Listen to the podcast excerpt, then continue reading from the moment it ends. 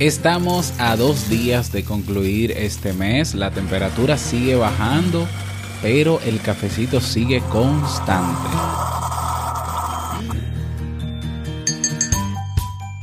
En la actualidad, ¿percibes que no terminas de arrancar o terminar algo por falta de voluntad?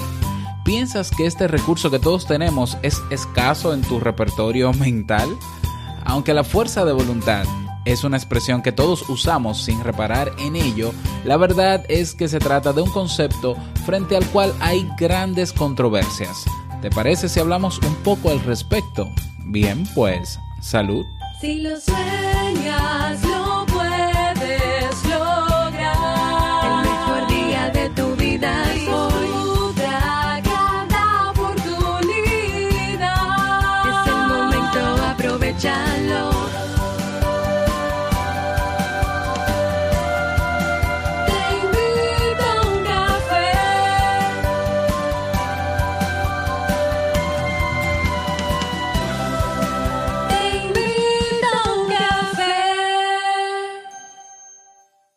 ahora contigo, Robert Sasuki, consultor en desarrollo humano y emprendimiento.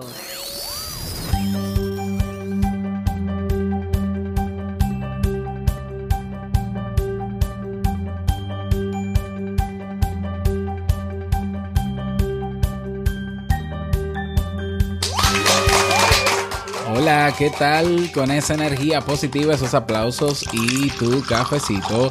Damos inicio a este episodio número 767 del programa Te invito a un café. Yo soy Robert Sasuki y estaré compartiendo este rato contigo, ayudándote y motivándote para que puedas tener un día recargado positivamente y con buen ánimo. Esto es un programa de radio online o popularmente llamado podcast y la ventaja es que lo puedes escuchar en el momento que quieras, no importa dónde estés y cuantas veces quieras, solo tienes que suscribirte y así no te pierdes de cada nueva entrega. Grabamos un nuevo episodio de lunes a viernes desde Santo Domingo, República Dominicana y para todo el mundo. Hoy es miércoles 28 de noviembre del año 2018, ya esto se acabó y he preparado para ti un episodio con un contenido que estoy seguro te servirá mucho.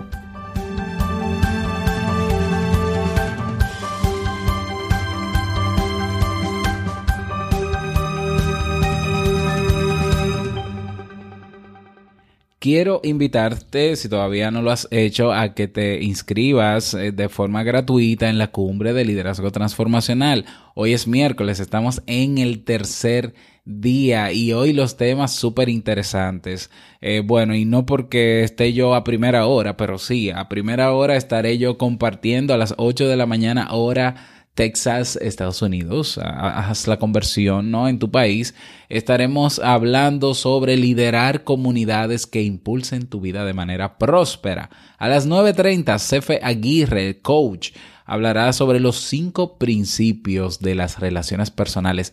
No puedes perderte ese contenido. A las 11 de la mañana, Oscar Donati, coach, también hablará de el dinero es el resultado de tu bienestar. Uy y Alexis Rodríguez a las 2 de la tarde, 8 pilares del liderazgo. Estas conferencias estarán disponibles durante 24 horas y luego eh, cerrarán para dar paso a las que siguen mañana y a las del viernes.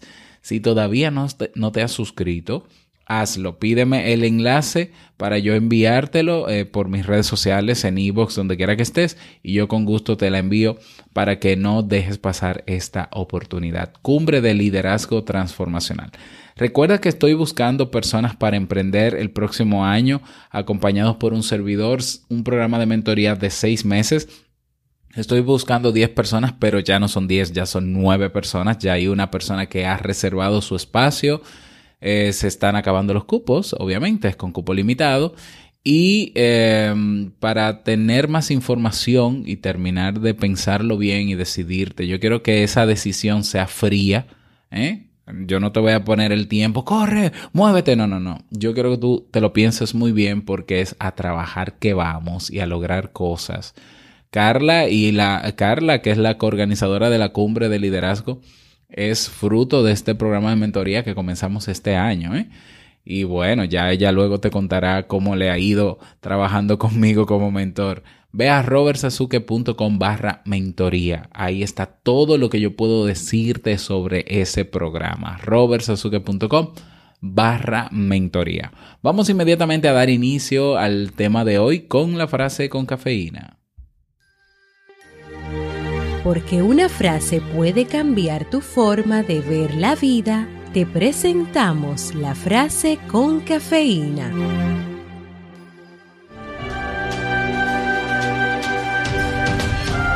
Hay una fuerza motriz más poderosa que el vapor, la electricidad y la energía atómica, la voluntad.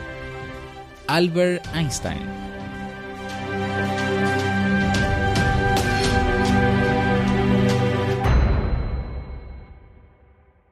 Bien, y vamos a dar inicio al tema central de este episodio que he titulado ¿Tienes poca fuerza de voluntad? Bueno, de esto hablé hace ya más o menos un año, sí, eh, hay dos episodios donde hablo sobre la fuerza de voluntad, algunas recomendaciones para entrenarla y potenciarla y demás, pero he querido ah, redefinir algunas cosas en el tema luego de eh, actualizarme ¿no? también con lo que se ha investigado al respecto y quise presentártelo en el día de hoy porque estamos en una época ¿no? de reflexión, querrámoslo o no, de alguna manera nuestra mente sabe que hay un cierre próximo. Y cuando hay cierres y cuando se finalizan etapas o momentos en la vida de nosotros, siempre hay ese espacio de reflexionar qué he hecho, qué no he hecho, por qué no lo hice, de qué me arrepiento y demás. Entonces hay personas que entienden que eh, no han logrado lo que, lo que han querido por falta de voluntad. Y vamos a hablar al respecto. Como decía al inicio de este episodio, aunque la fuerza de voluntad es una expresión, es la expresión común, ¿no? fuerza de voluntad que todos usamos, la verdad es que se trata de un concepto frente al cual hay grandes diferencias y sobre todo controversias. Desde el punto de vista filosófico, eh, tiene su origen en la metafísica, particularmente en Aristóteles. Desde allí se introdujo en las diversas religiones occidentales, convirtiéndose en una virtud de primer orden. La fuerza de voluntad se define como la capacidad para dirigir y controlar las acciones propias. Repito, la capacidad para dirigir y controlar las acciones propias. Hay otros autores que eh, definen la voluntad de otra manera y te lo voy a compartir también. Los metafísicos y las religiones señalan que esa fuerza nace exclusivamente de la libre determinación de cada persona. Bien, o sea, yo quiero repetirte de nuevo la definición que me parece bastante objetiva, se define como la capacidad para dirigir y controlar las acciones propias, y te resalto, acciones propias, y nace exclusivamente de la libre determinación de cada persona. Sin embargo, el psicoanálisis planteó serios reparos tanto al, al, concepto de voluntad como al de fuerza de voluntad debido al descubrimiento del inconsciente, te cuento, para el psicoanálisis los procesos conscientes son solo la punta del iceberg en la actividad mental. En realidad, los pensamientos y los actos están determinados por una fuerza que no es la de la voluntad, sino la del inconsciente. ¿Mm? Ese descubrimiento permitió explicar muchos hechos. Por ejemplo, los lapsus linguae, o episodios en los que una persona quiere decir algo, pero sin quererlo, entre comillas, termina diciendo otra cosa. También el inconsciente es el responsable de los llamados actos fallidos. ¿Eh? La persona se propone conscientemente hacer algo, pero termina realizando una acción muy diferente. Lo vemos todos los días en la vida cotidiana. Alguien que quiere llegar temprano a su cita, pero sin querer, otra vez entre comillas, se retrasa o nunca llega. O los que quieren poner empeño en su trabajo, entre comillas, pero terminan ocupándose en otras cosas mientras laboran. Para el psicoanálisis, entonces, la voluntad no es una fuerza, sino la expresión de un deseo inconsciente. Solo cuando una persona es consecuente con ese deseo, acude o sale o resalta la voluntad. Si no es así, esa voluntad le traiciona. Es decir, la voluntad, esa capacidad que tenemos, está contenida en nuestros verdaderos deseos. Y por más que querramos hacer otras cosas, termina saliendo, querrámoslo o no, lo que de verdad queremos y deseamos hacer. El tema es que la verdadera fuerza no es la de la voluntad, la verdadera fuerza es la que ponemos para que salga esa voluntad muchas veces. Y es lo que hace que nosotros terminemos haciendo otras cosas en vez de hacer lo que supuestamente queremos. Por eso hay planes que siempre se posponen, decisiones de cambio que nunca se hacen realidad o intenciones que jamás se convierten en actos. Las filosofías orientales, como el Zen, tampoco abordan la llamada fuerza de voluntad en sus prácticas. Sostienen que la misma es una autoagresión y que debe ser sustituida por el entendimiento y el amor, que son finalmente las fuerzas que llevan a la acción. Concuerdo bastante con eso. Lo que hay en común entre el psicoanálisis y las filosofías orientales es la idea de que la voluntad no es un acto de fuerza, que en cambio solo pueden nacer de la comprensión y por lo tanto de la conciencia. Cuando hay propósitos definidos y conscientes, pero no llegan a convertirse en actos, la solución no está en forzarnos y obligarnos a actuar en determinado sentido. Este tipo de situaciones entrañan un, un valioso mensaje. Hay algo que bloquea la voluntad para actuar en un determinado sentido. En realidad no es que falle la fuerza de voluntad, sino que triunfa un deseo del que no tenemos conciencia queremos seguir rigurosamente una dieta, ¿no? Pero al mismo tiempo deseamos comer hasta hartarnos. Hay gente que dice, ay Dios mío, ¿por qué las comidas tan buenas hacen tanto daño? Pero lo estás diciendo, o sea, las comidas buenas, es decir, comida chatarra, tú dices, ¿por qué lo bueno hace tanto daño?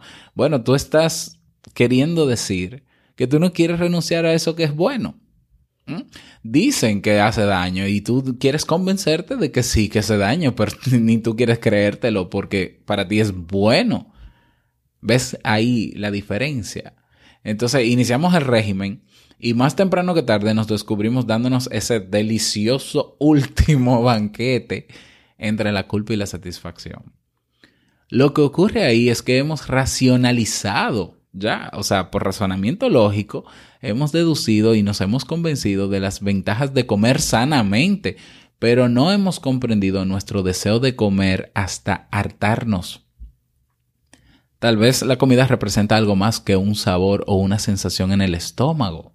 ¿Mm? O sea, hay personas, de hecho, los otros días, los otros días eh, estuve en el patio de la universidad y estaba comprando algo para, para merendar, ¿no? Porque yo no estoy desayunando en, las mañanas eh, el típico desayuno, ¿no?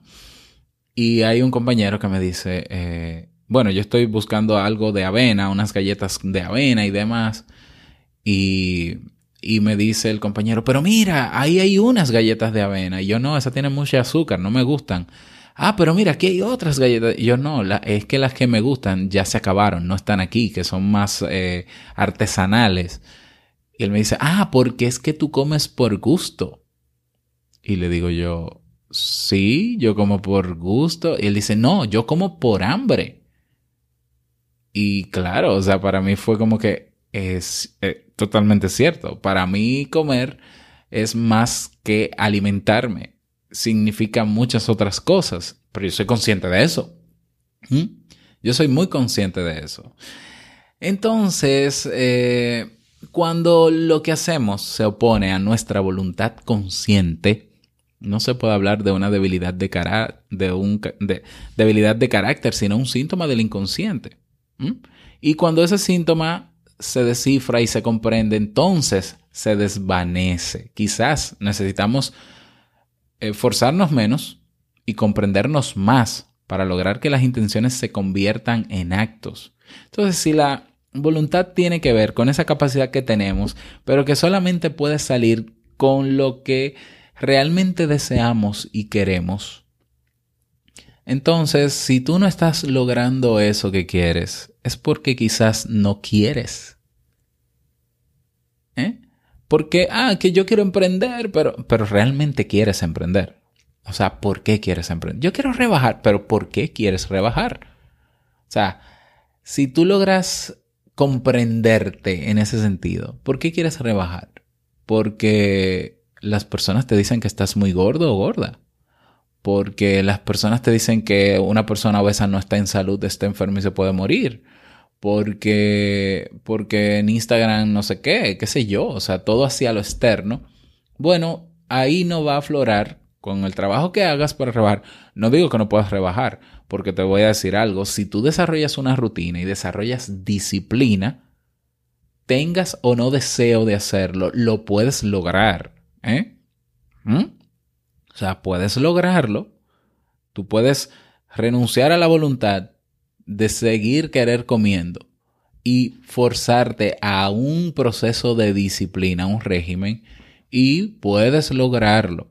Eso no garantiza que tu voluntad haya cambiado o que tu deseo haya cambiado. Lo que quiere decir es que puede ser que luego de un, tiempo, pues tú te relajes, eh, tú sueltes un poco ese régimen, esa disciplina, y dentro de ti esa energía, esa fuerza de voluntad, esa voluntad, ¿no? para no llamarle fuerza, esa voluntad aflore nuevamente y tú vuelvas de nuevo hacia atrás.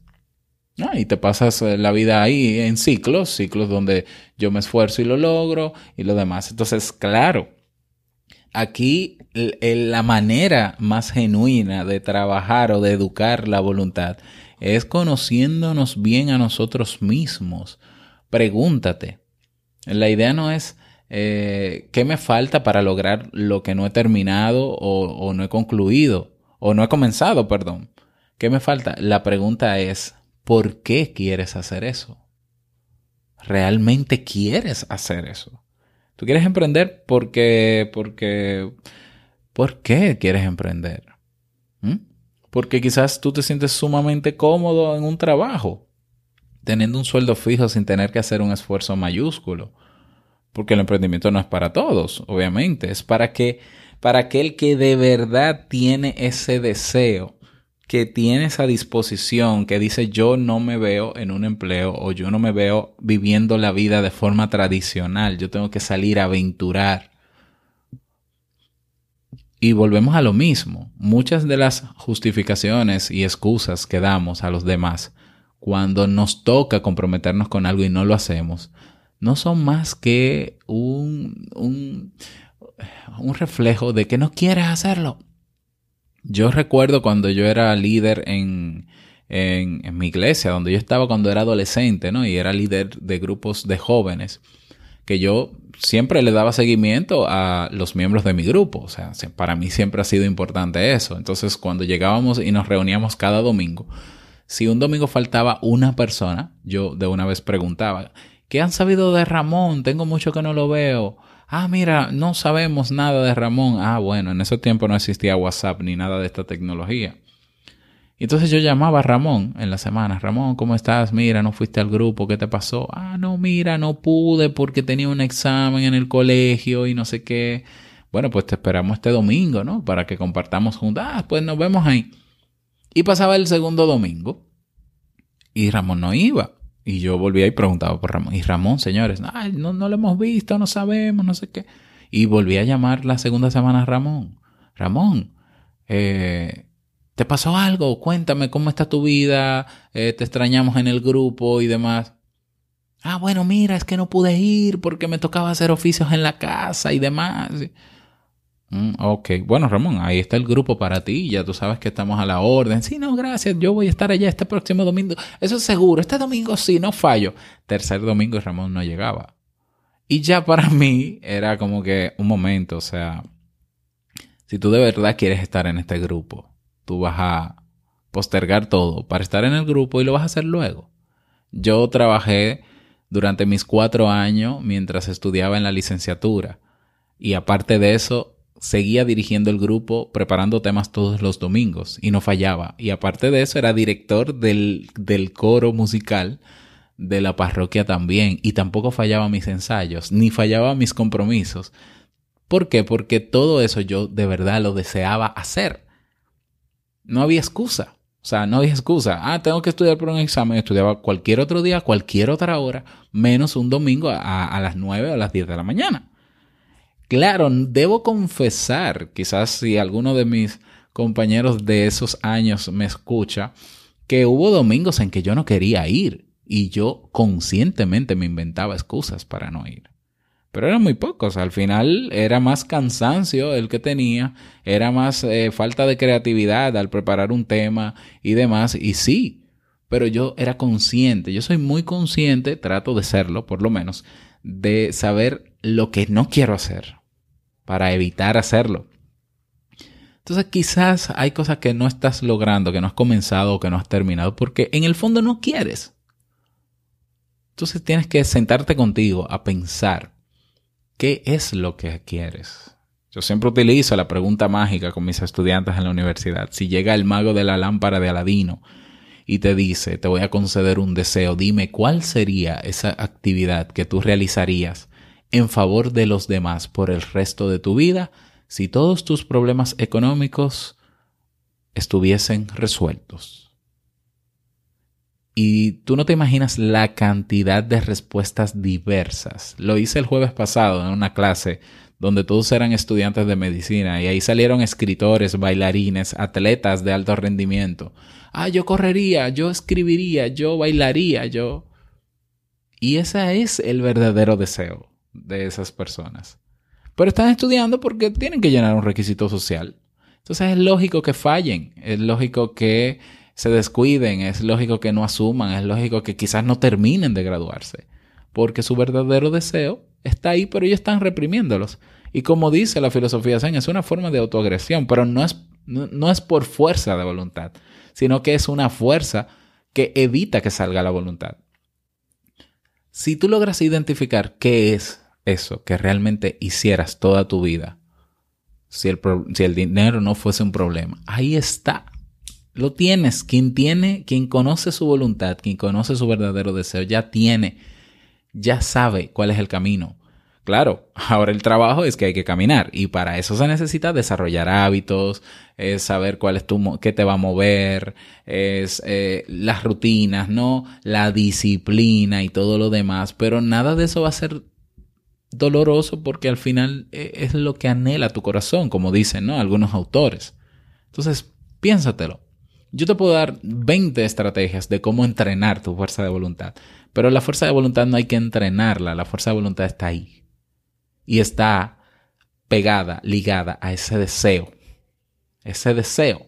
Y si tú te convences de cuál es ese verdadero deseo, vas a encontrar la manera. Primero, si, si te comprometes y dices, si esto es lo que yo quiero, esto es lo que yo voy a hacer, entonces vas a comenzar a encontrar la manera. Tu cerebro se va a enfocar en ver todo lo que necesitas y te va a comenzar a dar esa energía para que comiences a hacerlo.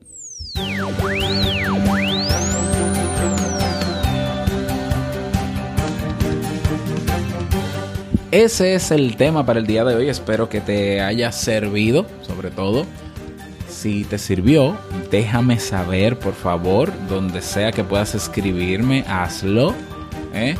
Si quieres que puedas servirle a personas que están en tus redes sociales, compárteles en tus redes sociales. Claro que sí, para que pueda llegarles a ellos también. Y bueno, ánimo porque la semana que viene vamos a celebrar el masterclass de planificación de nuevo año. ¿Eh? Así que espero que estés en el Club Kaizen porque va a ser para los miembros del club. ¿eh?